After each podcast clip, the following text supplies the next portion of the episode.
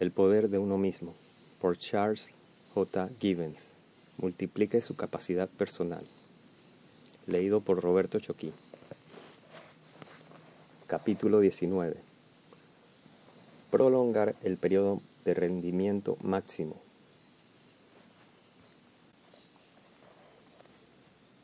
El hombre domina la naturaleza no a través de la fuerza, sino a través del entendimiento. Jacob Bronowski. Todos tenemos un momento determinado en el día en el que somos más efectivos que nunca. Llamemos a este rato periodo de rendimiento máximo. Si te clasificas como persona diurna o nocturna, es porque ya tienes conciencia de cuál es tu periodo de rendimiento máximo. Esa es una hora en la que tu pensamiento es más claro. Mayor es tu creatividad y tu confianza en ti mismo, y en la que posees más energía. Pero tal vez no sepas cómo aprovechar esos ratos para aumentar dramáticamente tu efectividad personal. Estrategia de éxito número 86. Determina tus horas de rendimiento máximo. Tus actividades y objetivos diarios se clasifican en dos categorías, las que requieren el máximo potencia de potencia cerebral y las que requieren poca potencia cerebral. Por desgracia, pese a todos tus deseos, la mente y el cuerpo no funcionan con el máximo rendimiento durante todas las horas de vigilia. Casi todos experimentan en el curso de una jornada de 16 horas 3 horas de rendimiento máximo, 5 horas de buen rendimiento, 6 horas de sentirse a media marcha, 2 horas de agotamiento absoluto. Durante el periodo de rendimiento máximo puedes producir mucho más por hora que en el resto del tiempo, mediante la cuidadosa planificación de las actividades que encararás en las horas de rendimiento máximo. Puedes aumentar mucho los resultados que obtienes de la jornada. Esas horas equivalen a piedras preciosas. Si no las utilizas correctamente, pierdes una gran oportunidad de lograr la máxima eficiencia. En verdad, si aprovechas bien las horas de rendimiento máximo y no haces casi nada por el resto del día, llegarás a la noche con la sensación de haber vivido una jornada muy efectiva. Para determinar tus horas de rendimiento máximo, consulta el gráfico siguiente. La parte A te ayudará a identificar las horas específicas en que tu energía mental y tu capacidad logran su mejor expresión. La parte B te ayudará a evaluar el provecho que sacas actualmente a estas horas. Después del gráfico encontrarás una lista de actividades que requieren un desempeño máximo y otras que, normalmente, no lo necesitan. Esta lista te ayudará a planear las actividades que te conviene encarar en las horas de, rendimiento máximo. No dejes de respetar esa planificación. Toma la costumbre de aprovechar correctamente esos periodos y notarás inmediatamente un aumento de eficiencia. Para determinar tus horas de rendimiento máximo,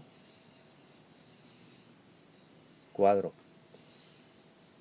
Sección A. Mis periodos de rendimiento máximo se presentan por la mañana o por la tarde o por la noche.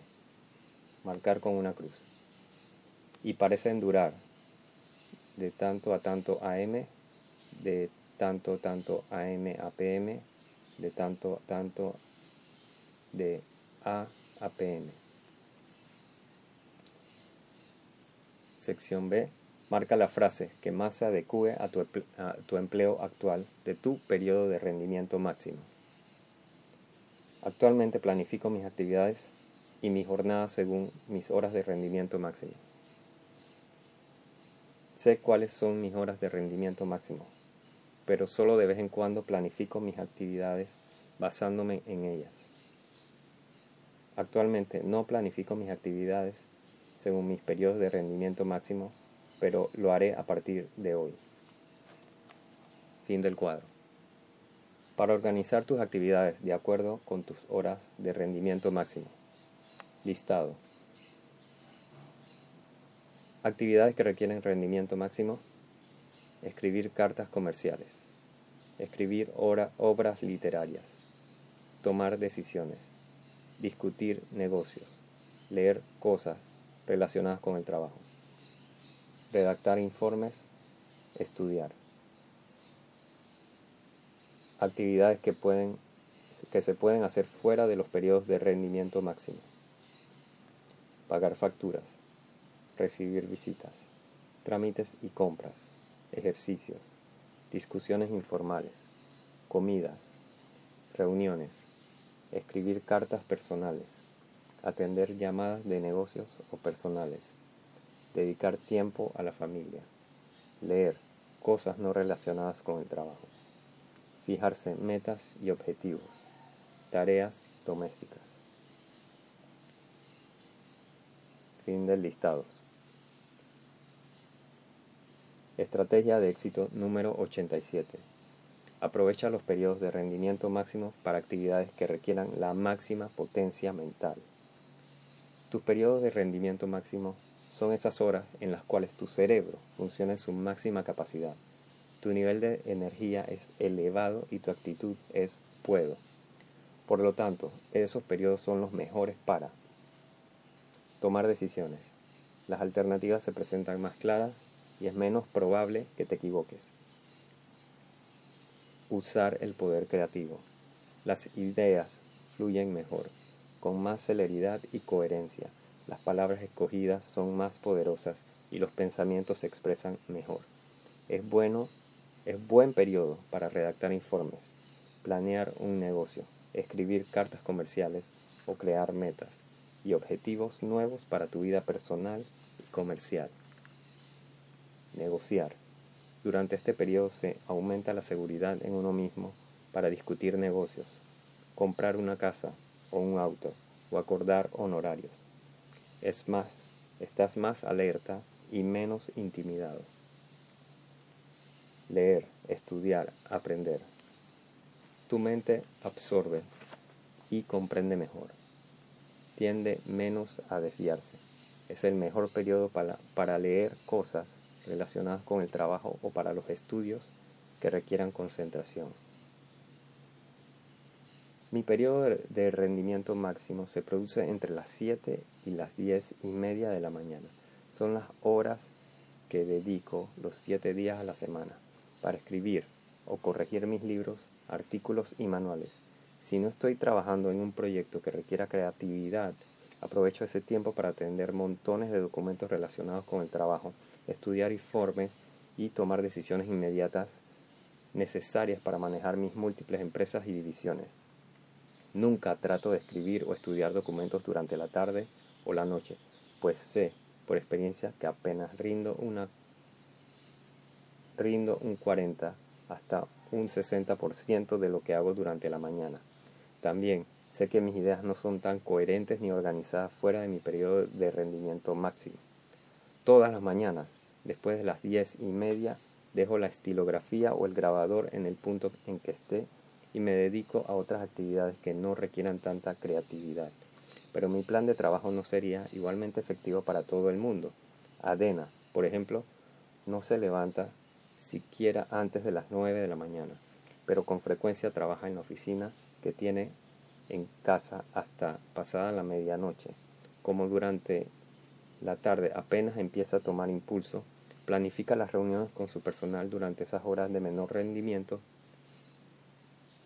Después de cenar, a eso de las 8, alcanza toda su energía y las aprovecha para su trabajo creativo, escribir y pensar.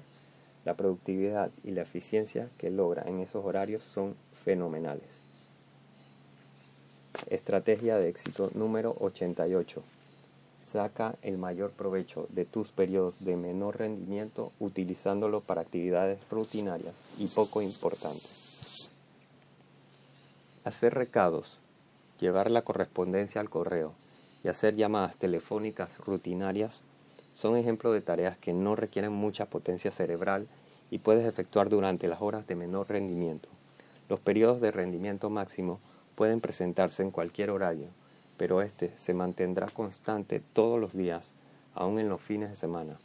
El objetivo es reservar esas horas para las actividades creativas, elevando al máximo tu eficiencia. En el resto del día puedes efectuar otras actividades con la eficiencia requerida. Estrategia de éxito número 89. Evita las negociaciones importantes o las reuniones conflictivas en periodos de menor rendimiento. Tanto en tu vida personal como en la profesional, las negociaciones y los enfrentamientos son sucesos comunes. Cada vez que se presenten, es importante disponer de todas tus energías. Si estás alerta, despierto y seguro de ti mismo, tienen las mejores posibilidades de ganar la discusión o imponer tu punto de vista. No siempre te impondrás, pero tu porcentaje de triunfos aumentará dramáticamente. Por eso, debes reservar tus periodos de rendimiento máximo para cualquier reunión destinada a negociaciones y enfrentamientos. El hecho de no contar con todas las energías fuera de esos periodos no tiene por qué convertirse en un problema u obstáculo, pero sí en buen motivo para prestar atención a la manera de organizar la jornada. Si tratas de forzar la creatividad, la concentración y la atención a los detalles durante los periodos de menor rendimiento, lo más probable es que no logres tu triunfo, sino una frustración. Te distraes con más facilidad. Obviamente, cuanto más largo sea el periodo de rendimiento máximo, mayor será tu eficiencia. Por suerte, hay estrategias útiles para prolongar esas horas de gran energía y reducir los periodos de poco rendimiento.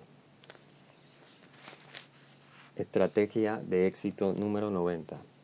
Haz ejercicios cuando menos día por medio.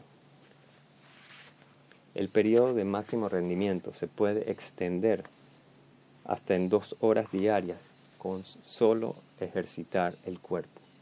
No es necesario hacer ejercicios pesados como el levantamiento de pesas, pero sí mantenerlo por un periodo de 30 minutos o más. Para quienes no gustan de la gimnasia, lo mejor es caminar. Se puede caminar un kilómetro en 10 o 15 minutos. Caminar entre media y una hora por medio obra maravillas en la reducción del estrés y la prolongación de los periodos de rendimiento máximo. Jugar al tenis o a la paleta es un buen ejercicio, al igual que trotar. También se logra el mismo efecto con un plan de gimnasia con aparatos, por no menos de 20 minutos día por medio, en el hogar o en el gimnasio. En cambio, los bolos, el bridge y el golf, a menos que camines, por muy divertidos y relajantes que sean, no prolongan el periodo de rendimiento máximo. Cuando comiences a ejercitarte, notarás la diferencia en los niveles de energía y rendimiento. Al cabo de pocos días, la mejoría es asombrosa. También notarás que duermes hasta una hora menos por noche. En relación con sus resultados, el ejercicio crea más tiempo del que consume. Reduce la cantidad de comida y la proporción de grasas que ingieres. Estrategia de éxito número 91 Reduce la cantidad de comida y la proporción de grasas que ingieres. Lo que comes y cuándo y cómo lo comes son cosas que pueden tener un efecto dramático en tu nivel de rendimiento y por lo tanto en tu eficiencia constante. El cuerpo necesita grasas para vivir. Pero la ingestión excesiva de grasas hace que hasta por dos horas después de las comidas, sufras un retardo físico y mental. Quizá hasta te sorprenda saber que la comida rica en grasas, incluyendo las fritangas, requiere entre el 40 y 60% de las energías físicas disponibles en las dos horas siguientes, solo para los procesos de digestión. Si te hartas de hamburguesas, pollo frito, otras fitrangas o ensaladas condimentadas con grasas durante el almuerzo rápido, la energía requerida para digerir esos alimentos te hará sentir exhausto e ineficiente durante toda la tarde. Por el contrario, un almuerzo rico en hidratos de carbono complejos, como ensaladas, hortalizas y frutas, junto a una proporción menor de proteínas, te ayudará a mantener un elevado nivel de energías durante la tarde. Si te encuentras, si te cuentas entre quienes se cansan después del almuerzo, analiza tus hábitos alimenticios y haz algunos cambios. Lo mismo se aplica al desayuno. El otro elemento que puede afectar el desempeño es el azúcar. Si a la hora del almuerzo bebes gaseosas, té o café cargados de azúcar, este provoca un brusco ascenso en el nivel de azúcar sanguíneo, provocando una reacción de insulina que reduce rápidamente el nivel y suele dejarte con una sensación de fatiga total. Hasta puede provocar la necesidad de ingerir más azúcar o cafeína, con lo cual se repite el ciclo. Los periodos de rendimiento máximo contienen tus horas más importantes. Trátalos con respeto y te recompensarán con mayor, una mayor eficiencia. Dejarás de tener la sensación de haber trabajado empeñosamente por muchas horas sin haber logrado mucho. El correcto aprovechamiento de los periodos de rendimiento máximo es un método para dominar el arte de trabajar con eficiencia y no solo con empeño. Fin del capítulo. Leído por Roberto Choquí, 8 de julio 2021.